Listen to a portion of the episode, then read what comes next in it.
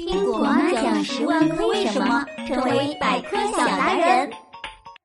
故宫为什么又被称为紫禁城？嗨，亲爱的小朋友，一说到紫禁城，你会想到哪里呢？一说到紫禁城，你一定会说那是故宫。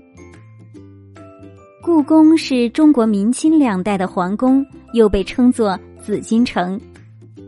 关于紫禁城名字的来源，还要从天上的星星说起呢。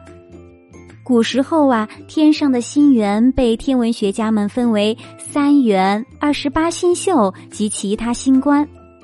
三元是指太辉元、天市元和紫微元，其中紫微元在三元中央。据古代天文学家观测发现，它的位置是永恒不变的。而在中国古代神话传说中，人们认为世间存在着一个至高无上的统治者，就是玉皇大帝，又称作天帝。他的住所就在紫微星原上，被称作紫宫或天宫。